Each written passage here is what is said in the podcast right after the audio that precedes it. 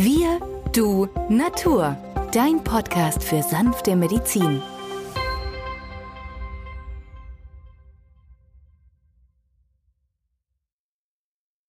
Hallo und herzlich willkommen zu einer neuen Folge von Wir, du, Natur, deinem Podcast für sanfte Medizin.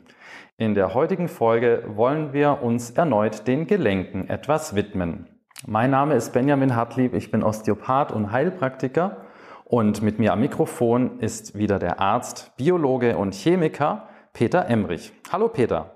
Hallo Benjamin. Peter, Gelenke bestehen aus Knochen und Bändern, einer Gelenkkapsel, aber einen wichtigen Bestandteil von Gelenken, auf den wollen wir jetzt ein bisschen genauer eingehen, denn es gibt auch noch den Gelenkknorpel. Und vielen Menschen ist ähm, der Gelenkknorpel im Sinne eines Knorpelschadens ein Begriff, tritt häufig auf am Kniegelenk bei, bei Fußballern oder Volleyballern, also Sportlern, die ihre Knie sehr stark belastet haben. Kannst du uns ein bisschen mehr im Detail über Knorpel aufklären? Das will ich gern tun, Benjamin. Also auch bei jüngeren Menschen ist eigentlich der Knorpelschaden am häufigsten am Kniegelenk zu diagnostizieren. Grundsätzlich kann man einen Knorpelschaden in mehrere Stadien einteilen. Wie so oft in der Medizin ist es nun so, dass es da verschiedene Koryphäen gibt. Eine ist Arthur Bridge. Er sagt einmal, Grad 1 liegt dann vor, wenn wir eine Erweichung des Knorpels haben, das auch optisch, wenn man in das Knie reinspiegelt, eine Verfärbung darstellt. Dann im Grad 2 bilden sich Risse im Knorpel. Im Stadium 3 haben wir dann schon heftige Defekte, die bis zum Knochen reichen. Und im Stadium 4, dann sprechen wir auch von einer Knorpelklatze, haben wir den freiliegenden Knochen. So, wenn nun Patienten kommen, sie hätten einen Schadengrad 3 bis 4, sag ich, wir haben Hoffnung, denn dort, wo noch etwas Knorpel ist, kann sich der Knorpel durch sinnvolle Therapie auch wieder anfangen zu teilen und dieses Areal, wo schon Grad 4, also eine knorpelfreie Zone vorliegt, überwuchern, sodass wir dann überall wieder einen dritten Grad haben. Das kann man erreichen, das dauert aber etwas, vor allem der Patient muss lernen, das Gelenk zu entlasten. Das Problem bei Knorpelverletzungen, insbesondere am Kniegelenk, liegt darin, dass das Knorpelgewebe oder auch der Gelenkspalt am Knie nicht durchblutet ist. Das heißt, alle Nährstoffe kommen nicht übers Blut direkt dorthin ins Gewebe, sondern über Diffusion im Gelenkspalt.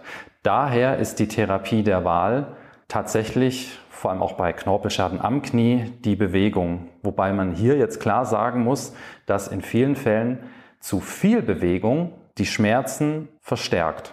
Um jetzt das Knie schonend zu bewegen, hat sich vor allem das Fahrradfahren bewährt. Das kann zu Hause erfolgen auf einem Hometrainer oder einem Ergometer oder aber auch in der freien Natur auf einem richtigen Fahrrad oder noch besser einem E-Bike, bei dem die Trittbelastung auf die Knie deutlich reduziert wird.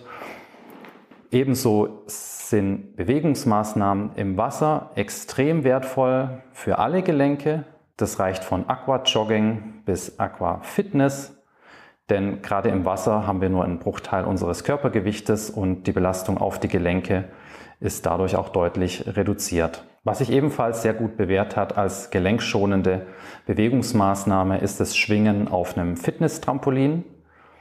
Diese kleineren Trampoline für zu Hause sind explizit nicht dazu gedacht, darauf zu hüpfen, also zu springen, sondern es gibt sehr gute Bewegungsmaßnahmen, die in leichtem Schwingen auf diesem Trampolin ausgeübt werden und in der Folge einerseits die Tiefenmuskulatur trainiert wird, aber auch in dem Moment des kurzen Schwingens auf dem Trampolin eine Art Sogeffekt entsteht, nicht nur auf die Bandscheiben, sondern auch auf viele andere Gelenke. Das tut vielen Menschen mit Knorpelschaden gut, aber prinzipiell muss gesagt werden, der Grad zwischen Bewegung und Überlastung, der ist oft fließend und ein, eine sensible Körperwahrnehmung ist hierbei sehr wichtig. Eine gängige Therapie von Knorpelschäden, die häufig von Orthopäden durchgeführt wird, sind die Injektionen von Hyaluronsäure direkt ins Kniegelenk. Doch Peter, gibt es aus dem Bereich der Naturheilkunde auch andere Möglichkeiten, die weniger invasiv sind als eine Injektion direkt ins Kniegelenk? Ja, wenn man im Internet mal googelt, gibt es verschiedene Hyaluronpräparate, die man schlucken kann. Ich finde die in flüssiger Form elegant, zusammen natürlich mit Glucosamin und auch dem Schwefel, vor allem der Schwefel in Form von Dimethylsulfon, der auch kurz als MSM gelobt wird, denn er hat einmal eine schmerzhemmende Wirkung, zum anderen hat er natürlich auch eine zellteilende Wirkung, damit auch die Entzündung abklingen kann. Und alle drei als vereinte Kräfte in dem Regular Pro Arthro finde ich eine geniale Komposition, gerade dann, weil ja noch Kupfer und Zink und Selen dabei sind, die neben den Enzymen, dem Vitamin D und dem Vitamin C eine optimale Versorgung aller Zellen darlegt.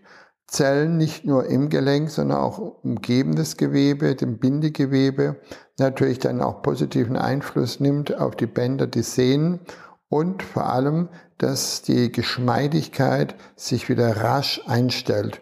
Und das merkt der Patient, ein Schmerzlevel nimmt rasch ab und er hat gerade, wenn er die Physiotherapie im Heilwasser anwendet, wie zum Beispiel in einigen Heilbädern hier im Schwarzwald, wo wir zu Hause sind. Es gibt aber auch Heilbäder deutschlandweit, im Ausland, im europäischen.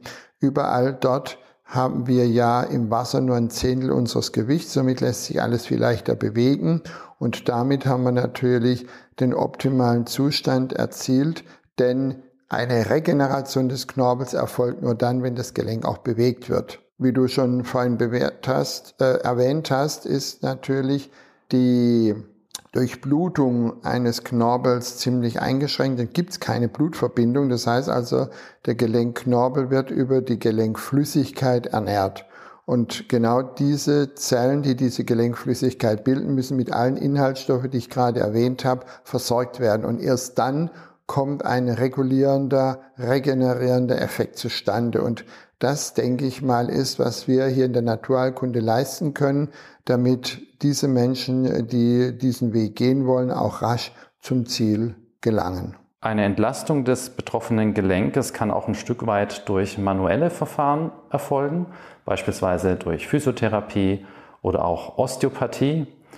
Gerade die Osteopathie möchte ich hier erwähnen, weil hier stets versucht wird, den Körper in seinem Zusammenhang zu sehen und im Falle eines Knorpelschadens oder einer Knorpelveränderung am Knie die Behandlung nicht nur am Knie selbst ansetzt. Hier wird in vielen Fällen über die Kniekehle beispielsweise versucht, die Versorgung und Entsorgung des Gelenkspaltes zu verbessern, da über die Rückseite des Knies äh, sämtliche Versorgungsstrukturen ankommen und auch abfließen. Prinzipiell macht es hier zum Beispiel auch Sinn, wer das Kniegelenk gerne einreibt mit Salben oder Ölen, sollte in jedem Fall auch die Kniekehle mit einbeziehen. Im weiteren Zusammenhang, vor allem aus biomechanischer Sicht, kompensiert das Kniegelenk sehr, sehr viel, was von unten kommt, über das Sprunggelenk, das Fußgewölbe oder auch das Wadenbein aber auch von oben über Hüfte, Becken und Lendenwirbelsäule. So können zum Beispiel vorliegende Blockierungen der Beckengelenke, der Wirbelsäule oder auch von unten über das Sprunggelenk das Knie unnötig belasten und zu Fehl- oder Schonhaltungen führen, wobei hier eine ganzheitliche Betrachtungsweise stets auch die Blockierungen im Verlauf dieser Muskelketten oder Gelenkverbindungen mit berücksichtigen würde. Von dem her macht ein Termin im Sinne einer ganzheitlichen Behandlung bei einem kompetenten Physiotherapeuten oder einem ganzheitlich tätigen Osteopathen durchaus Sinn. Peter, hast du uns ähm, zur Veranschaulichung vielleicht noch ein, ein Praxisbeispiel aus deiner ärztlichen Tätigkeit?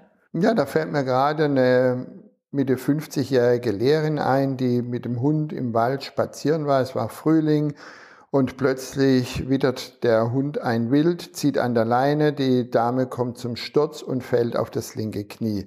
Schmerz ohne Ende. Mit dem Handy leitet sie ihren Mann zu sich her. Der bringt sie in die nächste orthopädische Klinik. Dort wird gleich, weil sie ja privat versichert ist, eine Computertomographie, also das sind so Schichtaufnahmen vom Knie durchgeführt. Man fand einen Knorpelschaden Grad 3 bis 4.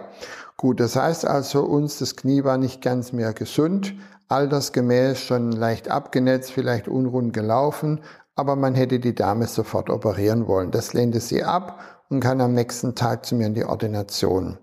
Ich habe das Ganze mal betrachtet, habe festgestellt, dass die Zunge bei der Patientin tiefe Risse aufweist. Und das zeigt letztendlich, dass die Zunge auf den gesamten Organismus steht. Und wenn da Risse, dann können wir auch von anderen Strukturen davon ausgehen, dass die nicht mehr so gut mit Wasser durchsetzt sind und habe ihr dann zwei Dinge verordnet. Einmal ein Enzympräparat, das Regulat Pro Atro mit dreimal 10 Milliliter am Anfang, also dreimal ein Esslöffel und kombiniert mit dem Schüsselsalz Nummer 1, dem Calciumfluoratum D12, mit zweimal einer Tablette im täglichen Wechsel mit der Nummer 11 Silicea D12 für acht Wochen.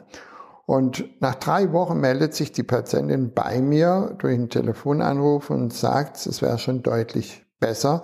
Sie könne jetzt schon wieder Waldspaziergänge durchführen nach sechs Monaten erneute Kontrolle beim Orthopäden. Und er war völlig verblüfft, denn die Dame kontaktierte einen anderen Kollege und der diagnostizierte ihr einen Knorpelzustand Grad 2. Das heißt also, in dem Moment, als er sagte, das ist eine Knorpelgrad 2 Situation, zieht die Dame ihren Vorbefund aus der Tasche und legt sie ihm vor. Das heißt also, wir haben es innerhalb von über sechs Monaten geschafft, dass ein Zustand Grad 3 bis 4 eines Knorpelschadens sich auf Grad 2 verbessert hat. Und wir erinnern uns ja, Grad 2 ist eigentlich nichts anderes als Risse im Knorpel. Und da müsste die Dame nun noch weiter die Präparate anwenden und dann wird auch dieses komplett abheilen. Vielen Dank, Peter, für dein Fallbeispiel aus deiner Praxis. Ja, und wenn ihr euch zu Hause noch etwas intensiver mit Enzymen auseinandersetzen möchtet, dann könnt ihr das gerne tun, zum Beispiel mit Peters Buch Enzyme, Zündfunken für ein gesundes und langes Leben, das im WZG Verlag erschienen ist und eigentlich in jeder Buchhandlung in Deutschland, Österreich und der Schweiz zu bestellen ist. In diesem Sinne vielen Dank fürs Zuhören. Wir hoffen sehr, euch hat es gefallen und bis zum nächsten Mal. Tschüss. Tschüss.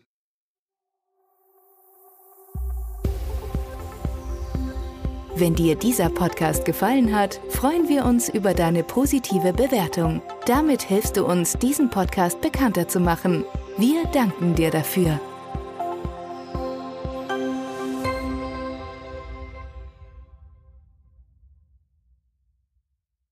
Der folgende Hinweis ist uns wichtig. Alle hier vorgestellten Informationen können nur einen allgemeinen Charakter haben. Sie ersetzen nicht die fachkundige Untersuchung und Behandlung durch deinen Arzt. Bitte wende dich bei anhaltenden Beschwerden an den Arzt deines Vertrauens. Nur auf diesem Wege kann die geeignete Therapie für dich gefunden werden.